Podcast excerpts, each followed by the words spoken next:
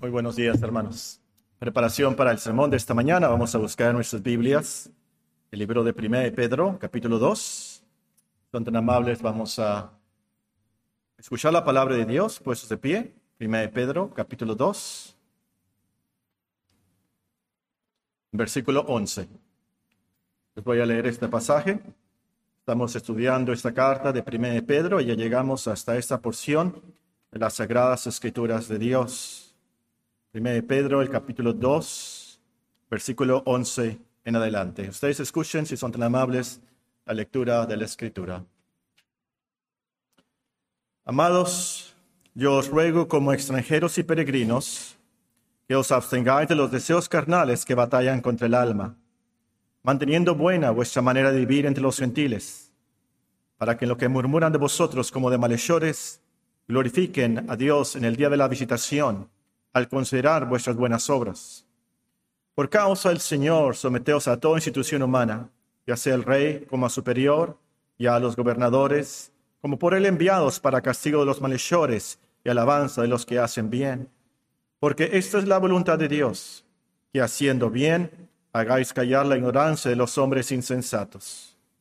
Como libres, pero no como los que tienen la libertad como pretexto para hacer lo malo, sino como siervos de Dios honrad a todos, amad a los hermanos, temed a Dios, honrad al rey.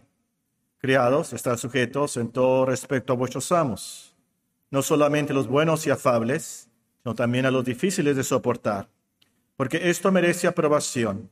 Si alguno a causa de la conciencia delante de Dios sufre molestias padeciendo injustamente, pues qué gloria es si pecando sois abofeteados y lo soportáis. Mas si haciendo lo bueno sufrís y lo soportáis, esto ciertamente es aprobado delante de Dios. Pues para esto fuisteis llamados, porque Cristo también padeció por nosotros, dejándonos ejemplo para que sigáis sus pisadas, el cual no hizo pecado, ni se halló engaño en su boca. Quien cuando le maldecían, no respondía con maldición.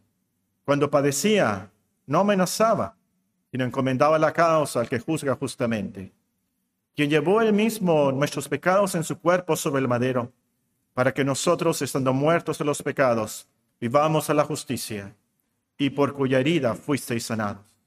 Porque vosotros erais como ovejas descarriadas, pero ahora habéis vuelto al pastor y obispo de vuestras almas. Pues aquí en la lectura, la escritura, vamos a orar para que Dios nos ayude a entenderla. Una vez más, Señor, venimos ante ti confesando que somos débiles, que somos pecadores, que a menos que tú nos ayudes no podemos entender tu palabra. Perdónanos, Señor. Perdona nuestras transgresiones que hemos cometido contra ti aún esta semana pasada. Te pedimos por los méritos de Cristo que limpies nuestra conciencia, que podamos servirte, que podamos escuchar tu palabra, que podamos ser alimentados y transformados por ella. Señor, llévanos a la roca que está más alta que nosotros te pedimos gracia para tu gloria. Si hablo, que hable conforme a la palabra de Dios. Y si ministro, que ministre conforme al poder que Dios da, para que en todo sea nuestro Señor Jesucristo glorificado. Lo pedimos en su santísimo y preciosísimo nombre. Amén. Sentémonos, hermanos.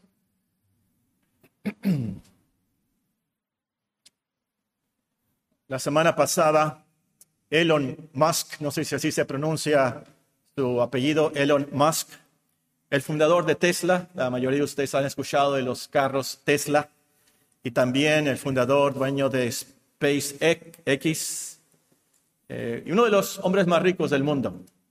Semana pasada comentó que está por vender su última casa, está en California, si no me equivoco, en San Francisco, si están interesados en comprarla. Le está vendiendo todas sus casas y es la última que le queda. Él se está deshaciendo de todas sus propiedades pues su visión es que para el 2050 él colonizará, Marte con un millón de personas. Ese es su plan, esa es su visión y por eso está deshaciéndose de todas sus propiedades. Ahora, no les digo que vendamos nuestras casas, pero sí que tengamos algo de esa visión, algo de ese sentimiento de este hombre. No vamos a estar aquí en este mundo para siempre.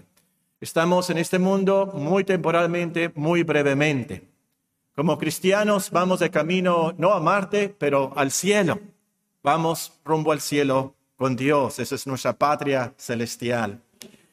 Esta es parte de la enseñanza del texto que nos toca estudiar de 1 Pedro, el capítulo 2 y versículo 11. 1 Pedro 2, 11 dice, Amados, yo les ruego, como extranjeros y peregrinos, que se abstengan de los deseos carnales que batallan contra el alma ya estudiamos este pasaje que leímos, en manera general lo estudiamos. Ahora comenzaremos a estudiar algunos de los versículos que tienen lecciones muy apropiadas para nuestros días. No vamos a estudiar todos sus versículos, tan solamente los más apropiados para nuestros días. Y como veremos, urge que aprendamos las lecciones de 1 Pedro 2.11. El versículo comienza con la palabra amados. Amados, yo os ruego como extranjeros y peregrinos. Esta es la primera vez de seis veces que el apóstol Pedro se dirige a los lectores con la palabra amados. Y les dice amados porque de verdad los amaba en Cristo. Aunque no los conocía, la mayoría de ellos, a muchos de ellos no los conocía de vista, pero tenía ese afecto cristiano por esos hermanos. Los reconocía como miembros de la familia de Dios, familia de la fe, nacidos del mismo Padre Celestial. Estamos estudiando este tema en otra serie, el tema del amor, el amor entre hermanos. Así que aquí nada más noten que les dice amados antes de exhortarlos.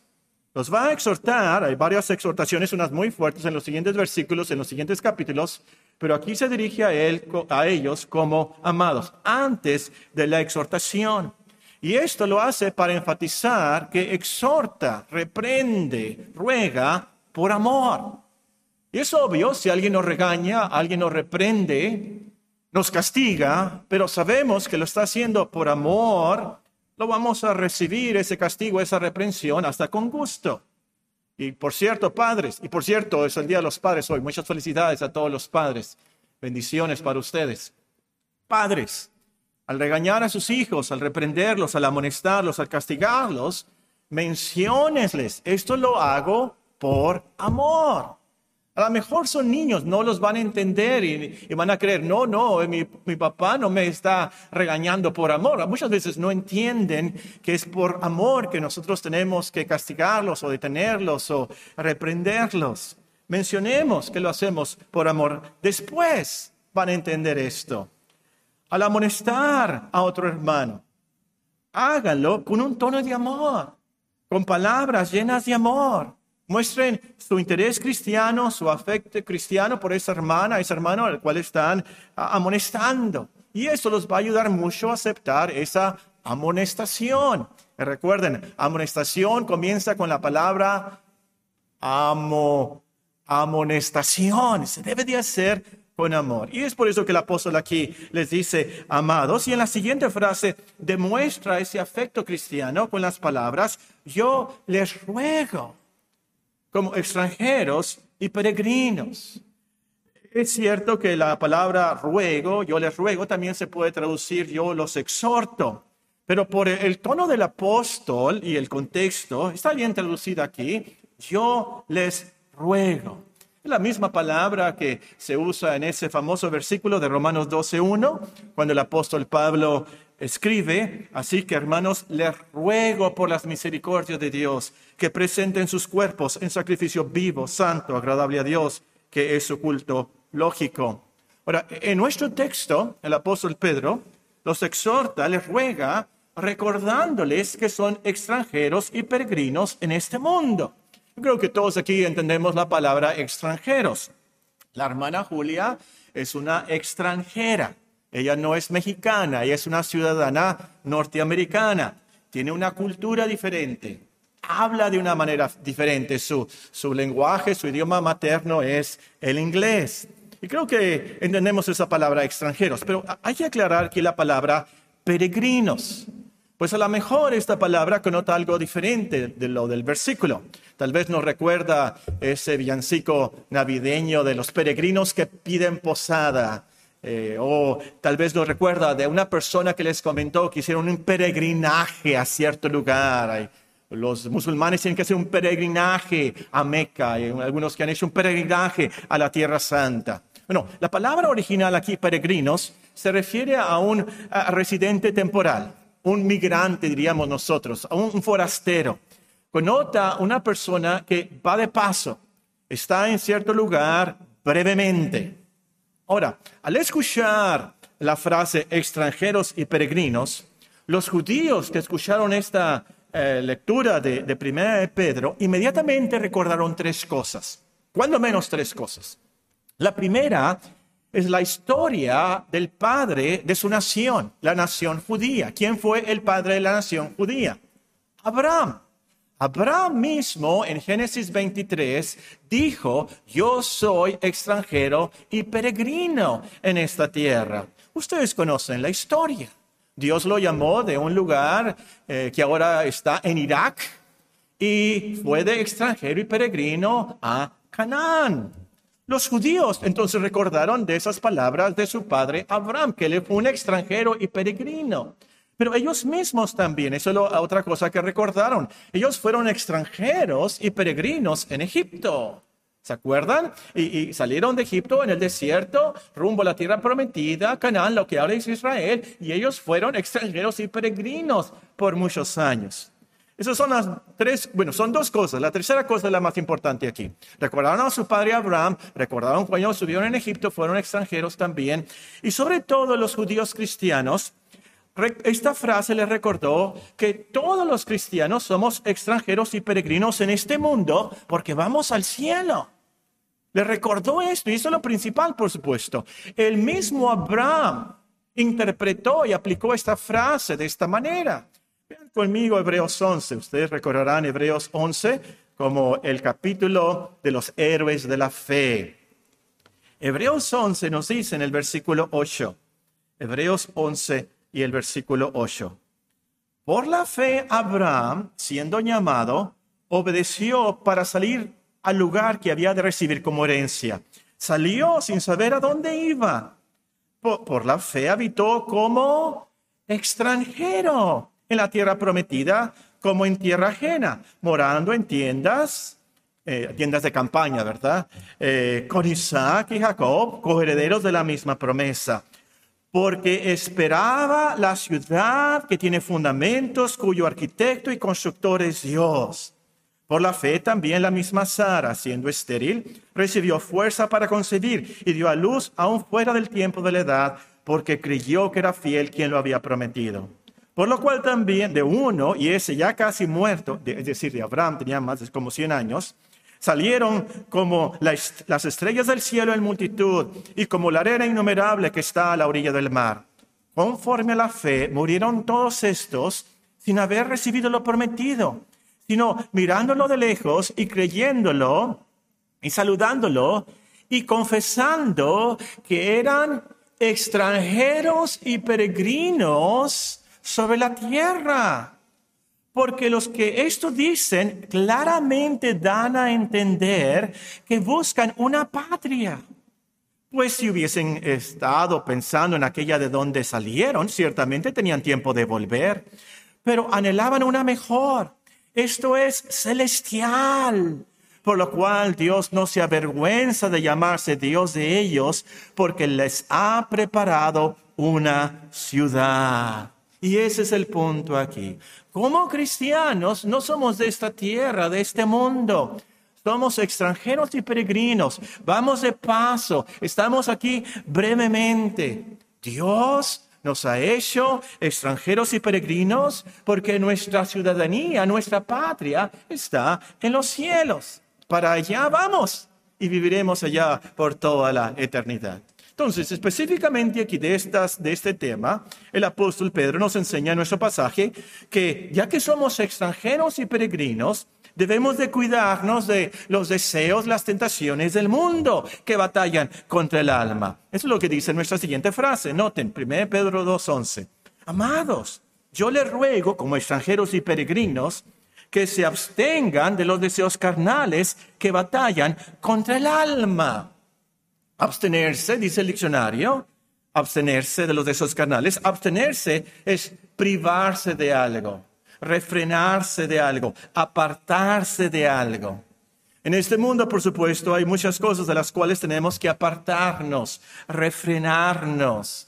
al leer esta, esta frase, me acordé en el libro del Progreso del Peregrino, el famoso libro de Juan Bunyan, en el Progreso del Peregrino, eh, cristiano y esperanza llegan a un lugar llamado eh, la ciudad de la vanidad. En esa ciudad está la feria de la vanidad.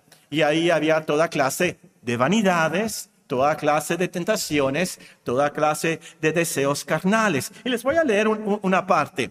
Eh, espero que les dé un poquito de apetito a leer este libro. Es uno de los más famosos libros cristianos, El progreso del peregrino.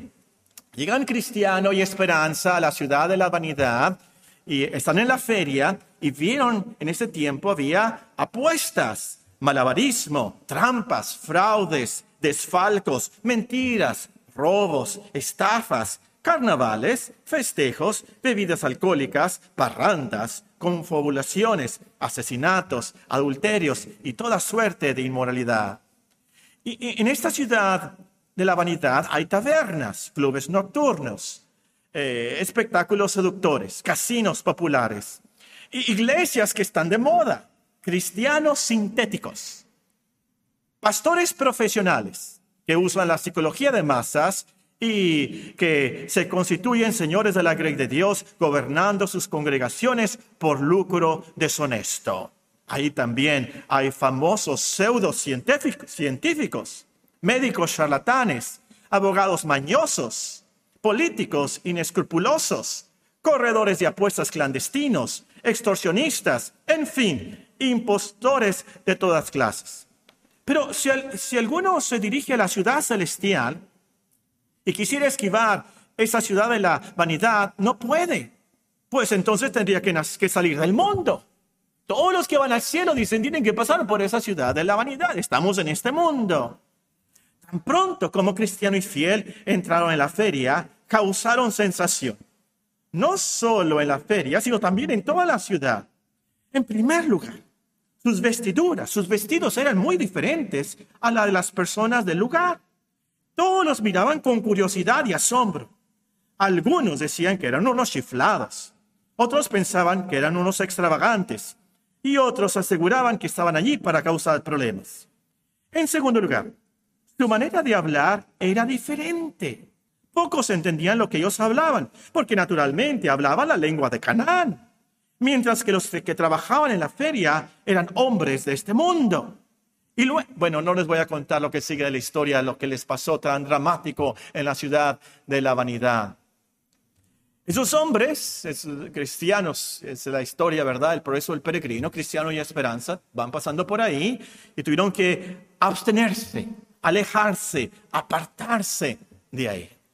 Ah, al leer, que, volviendo a nuestro texto, al leer que debemos abstenernos de los deseos carnales, probablemente la mayoría de nosotros pensemos que el apóstol nos exhorta a apartarnos de los deseos sensuales, fornicaciones, adulterios, pornografía y cosas así. Y ciertamente eh, eh, esos deseos se incluyen aquí. Pero los deseos carnales que batallan contra el alma incluyen muchas cosas, muchos pecados. Es eh, la concupiscencia egoísta, la concupiscencia pecaminosa. Y aquí podríamos hacer una lista muy larga de pecados. Pero vamos a ver nada más una. Vamos a Galatas, si tienen sus Biblias, Galatas capítulo 5. Galatas capítulo 5. Nos dice la palabra de Dios. Esta es palabra de Dios. Galatas 5, 16. Digo pues, andad en el Espíritu y no satisfagáis, ¿qué? Los deseos de la carne. Muy bien, va a hablar de los deseos de la carne. Porque el deseo de la carne es contra el Espíritu y el, del espíritu es contra la carne, y estos se oponen entre sí para que no hagáis lo que quisierais. Pero si sois guiados por el espíritu, no estáis bajo la ley. Manifiestas son las obras de la carne. Estos son los deseos de la carne. Las obras de la carne son adulterio, fornicación, inmundicia, lascivia, idolatría, hechicerías, enemistades, pleitos, celos, iras contiendas, disensiones, herejías, envidias, homicidios, borracheras, orgías y cosas semejantes a estas.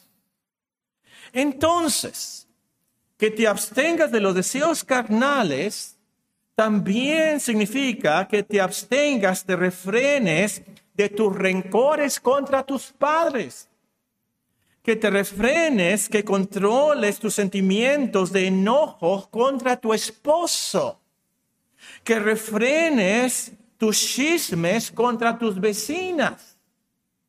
Que refrenes, te abstengas de las envidias que tienes tú de la cocina de tu hermana y esos trastes tan bonitos que trajo de Tucson.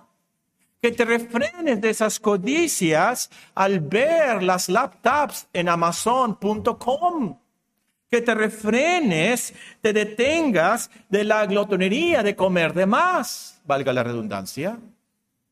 Que te refrenes de la pereza al dormir de más que te refrenes, que te abstengas de la inmodestia de vestir mal y enseñar de más. Ustedes pueden seguir la lista aquí. Y el apóstol, noten, nos dice, el gran problema de esas cosas, de esos deseos, de esas tentaciones, es que batallan contra el alma. Ese es el gran problema. El gran problema de la borrachera no es la cirrosis, el gran problema del enojo no es que se, te sube la presión y te vuelves hipertenso si te enojas mucho. No, no, no, ese no es el problema con el enojo. El problema de la fornicación no es que te puedes infectar de sida. El problema de la glotonería, lo último, no es el sobrepeso. El problema de esas cosas, el gran problema de esos pecados, de los deseos carnales, es que batallan contra el alma luchan, batallan, guerrean contra el alma. Como aprendimos del sermón el domingo pasado, el hermano Lizola nos enseñó, el alma es lo más precioso que tenemos. El alma es el yo real, el ser, el yo eterno. Por eso el Señor nos alerta. No le tengan miedo a los que matan el cuerpo, mas el alma no pueden matar. Ténganle miedo más bien a aquel que puede destruir el alma y el cuerpo en el infierno. ¿Qué aprovechará al hombre si ganare todo el mundo y perdiere su alma? ¿Qué recompensa dará el hombre por su alma? El alma es lo más precioso. Y nos dice aquí el apóstol, los deseos carnales batallan contra lo más precioso, lo más importante, lo más vital de nuestra vida. Porque una cosa es que nos golpeen el cuerpo y otra cosa es que nos golpeen el alma. La mejor ustedes han tenido el sentimiento y le han dicho a alguna persona, esto me duele en el alma. Preferimos que un hijo, un amigo, un vecino nos golpee en el cuerpo, pero que nos diga y haga eso y nos duele en el alma. Es lo más terrible, por supuesto. Ahora, los deseos, escuchen esto muy bien, cristianos, por favor. Los deseos carnales no pueden matar, no pueden destruir el alma del cristiano. Los deseos carnales, esas tentaciones, de ninguna manera pueden matar o destruir el alma del cristiano. Lo sabemos porque nuestro pasaje, el contexto es que somos escogidos de Dios, que somos adquiridos por Dios, y esto es para la salvación de nuestra alma. Siendo escogidos de Dios, salvos por Él, e, esa alma está segura por toda la eternidad. Nada ni nadie puede destruir nuestra alma. Al batallar entonces contra el alma, los deseos carnales no pueden matarla, pero sí pueden ensuciarla, sí pueden herirla, sí pueden debilitarla y sí pueden tumbarla. En otras palabras, al caer en esos deseos carnales, esas tentaciones, podemos debilitar nuestras fuerzas espirituales. Puede ser que manchemos nuestras conciencias Podemos caer en depresiones espirituales. A lo mejor este es su problema. Usted no sabe cómo se llama eso. Que por años usted siente que Dios está tan lejos de usted. Depresiones espirituales. Pero lo más terrible aquí es que disminuye esas tentaciones, esos deseos carnales, al caer en ellos, disminuyen nuestro amor por Cristo. O como cristianos, esto lo aprendimos en el último estudio. Y por cierto, si usted no estuvo en nuestro último estudio de este pasaje eh, de 1 Pedro 2.11, eh, en los versículos que siguen, le, recomiendo que escuche el sermón porque, porque dijimos muchas cosas muy importantes que no vamos a repetir al estudiar este versículo y los que siguen. Pero aprendimos en ese estudio que nosotros nos esforzamos por abstenernos de los deseos carnales, no para tener salud y tener un cuerpo muy deportivo y que no esté eh, obeso y no, no, no vamos a la glotonería porque, o para tener mejor trabajo y yo nunca me, no, no, no, no, y no se trata de eso a lo último. Nosotros vamos a cuidar nuestro cuerpo, nuestra alma, detenernos, frenarnos, controlarnos de esos deseos carnales para la gloria de Dios. ¿Qué nos dice el siguiente versículo? 1 Pedro 2.11. Amados, yo os ruego como extranjeros y peregrinos que os abstengáis de los deseos carnales que batallan contra el alma, manteniendo buena vuestra manera de vivir entre los gentiles, para que en lo que murmuran de vosotros como de malhechores, glorifiquen a Dios en el día de la visitación al considerar vuestras buenas obras. Es por eso que nos vamos a esforzar, es por eso que nos vamos a disciplinar, es por eso que nos vamos a abstener para la gloria de nuestro Dios por toda la eternidad. Muy bien, eso es lo que nos dice el versículo. Es lo que significan las palabras y las frases de nuestro texto. Amados, yo les ruego, como extranjeros y peregrinos, que se abstengan de los deseos carnales que batallan contra el alma. Pero ¿cómo, cómo aplicamos este versículo? ¿Cómo, ¿Cómo somos hacedores de este versículo? ¿Cómo lo obedecemos como cristianos? Muy bien, número uno, número uno. Aprendamos a vivir como extranjeros y peregrinos en este mundo. Aprendamos a vivir como extranjeros y peregrinos en este mundo. Pero ¿cómo hacemos esto? ¿Cómo hacemos eso? Muy bien, meditemos entonces, si queremos aprender a vivir como extranjeros y peregrinos en este mundo, meditemos frecuentemente que no viviremos aquí para siempre. Meditemos frecuentemente, pensemos, reflexionemos no estamos en este mundo para siempre. Es cierto, tenemos que trabajar aquí. Es cierto, tenemos que estudiar aquí. Es cierto, tenemos que vivir aquí. Pero vamos de paso. Esto no es todo. Esto no es todo, hermanos y amigos. Estamos en el mundo, pero no somos del mundo. Esta no es nuestra patria. Somos extranjeros. Nuestra vida aquí es breve muy, muy breve en comparación con la eternidad. Nuestra ciudadanía, lo último, no está en Marte. Nuestra ciudadanía está en los cielos. Allí viviremos para siempre con Dios. Y por cierto, al pensar en esto, entre paréntesis, esta lección nos motiva sabiendo que las molestias, las vejaciones que sufrimos como extranjeros y peregrinos son temporales son breves, incomparables, por cierto, con la gloria venidera, como dice el apóstol Pablo. Las enfermedades, las tentaciones mismas, se van a terminar. Las tristezas, las angustias en la familia, se van a terminar, hermanos. Hay otra vida. La vida eterna, valga la redundancia, que es para siempre, por toda la eternidad, infinita eternidad. No se compara nada con lo que sufrimos aquí como extranjeros y peregrinos en esta vida. ¿Cómo aprendemos a vivir como extranjeros y peregrinos en este mundo? Meditemos frecuentemente que no viviremos aquí para siempre. Además, mantengamos una manera de vivir diferente a la del mundo. Mantengamos una manera de vivir diferente a la del mundo.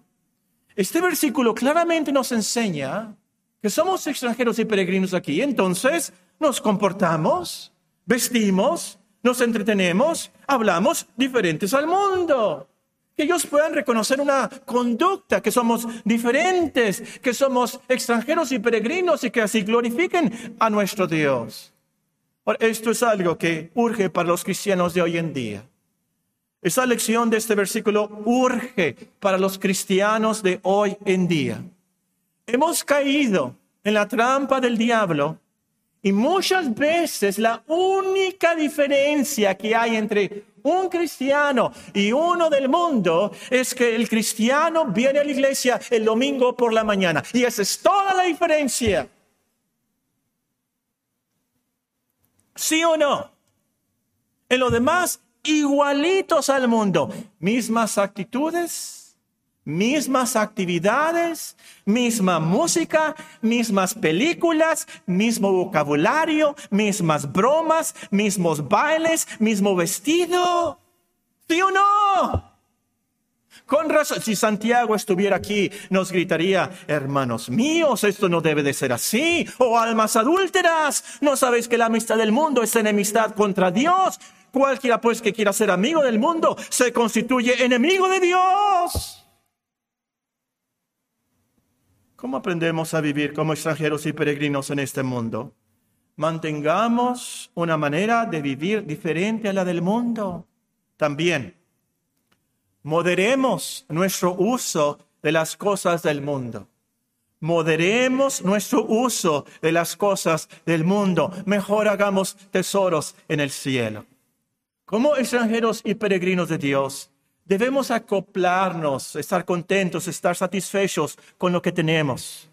Entre más cosas tengamos, más difícil nuestro peregrinaje.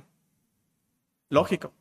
En otras palabras, reconozcamos que las cosas de este mundo son realmente vanas, muy temporales. Lean la historia de Salomón, el hombre más sabio y rico de toda la historia. Salomón. Y él nos explica en Eclesiastés, un libro muy difícil, por cierto, pero se lo recomiendo, Eclesiastés. Él nos dice, yo traté todo. Yo tenía todo. Música, todo. Dinero, todo. Propiedades, todo. Tenía todo. Y a lo último él concluyó, de este mundo, lo que está bajo el sol, vanidad de vanidades.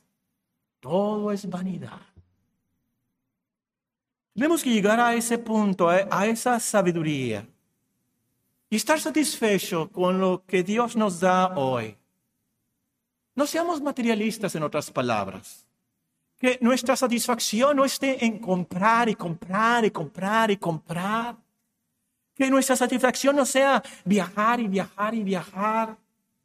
Pero que nuestra satisfacción sea orar, buscar a Dios, meditar, ansiar que Dios se revele en nuestras vidas. Es por eso que eso nos exhorta y ustedes probablemente ya están pensando en este versículo, cuando menos su conciencia. No amen al mundo, ni las cosas que están en el mundo. Si alguno ama al mundo, el amor del Padre no está en él. Porque todo lo que hay en el mundo, los deseos de la carne, los deseos de los ojos y la vanagloria de la vida no proviene del Padre, sino del mundo.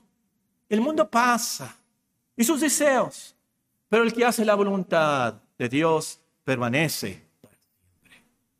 Yo creo que en ninguna generación de cristianos, de todas las que han existido en la historia, e, e, esto es de lo más difícil para nosotros, porque ninguna otra generación en la historia tenían internet. Ninguna otra generación en la historia tenían Amazon. Así dicen en español Amazon o Amazon. Amazonas. ¿Cómo se dice?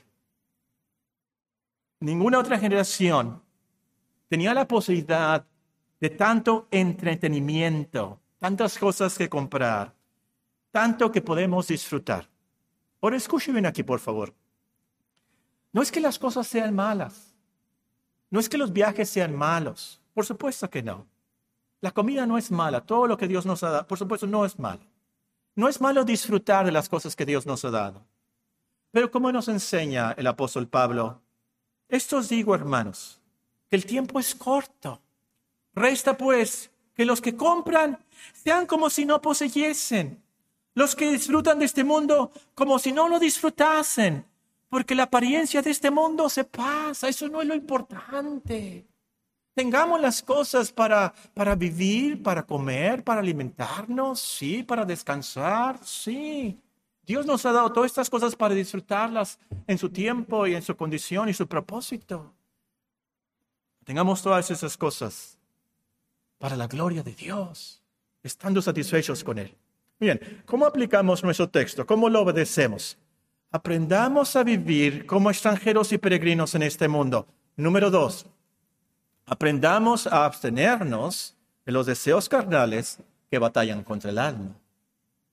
Aprendamos a abstenernos de los deseos carnales que batallan contra el alma. Bueno, me queda poco tiempo del sermón. Y este es el punto más importante y más práctico también. Y no quiero darlo apurado. Así que nada más les voy a leer un pasaje clave, un pasaje clave. Después vamos a continuar este estudio. Espero que vuelva. Es el más importante. Es el que nos habla de Cristo. Es el que nos dice exactamente qué hago para lograr eso.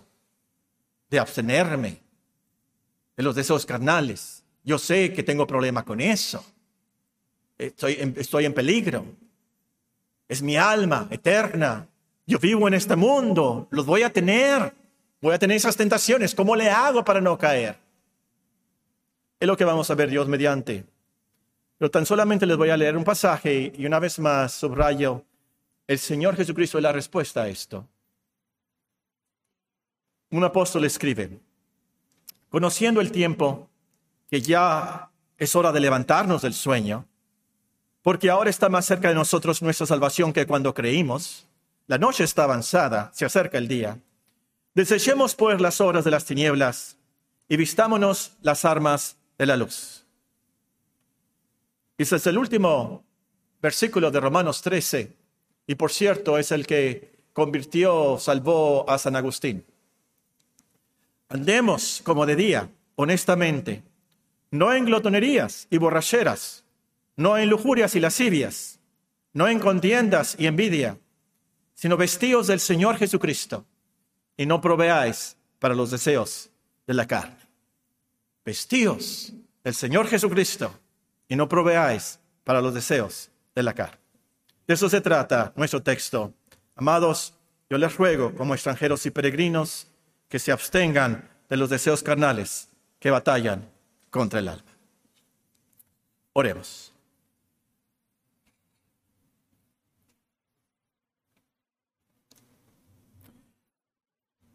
Nuestro gran Dios, nuestro Creador y Salvador,